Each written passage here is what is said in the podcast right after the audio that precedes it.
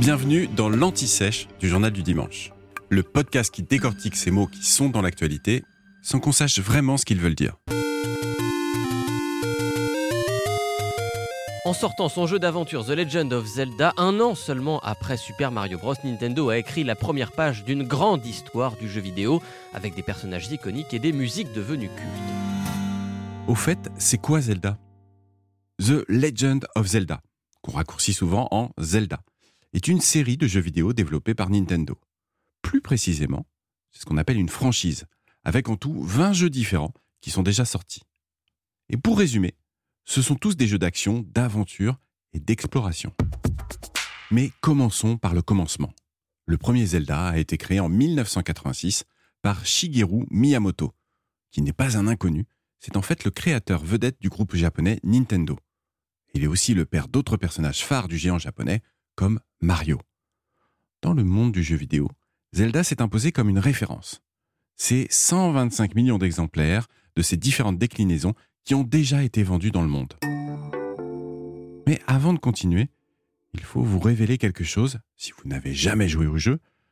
Zelda n'est pas le garçon blond aux oreilles pointues, bref, le héros de la franchise que l'on voit sur les couvertures de jeux.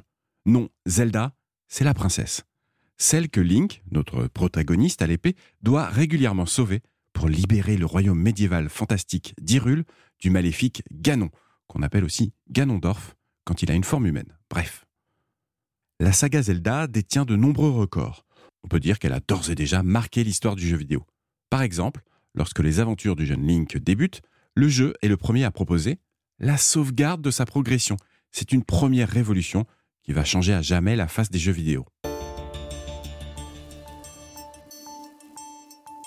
Un autre exemple, les 29 millions d'exemplaires vendus de Breath of the Wild en 2017 offrent le plus vaste univers à découvrir.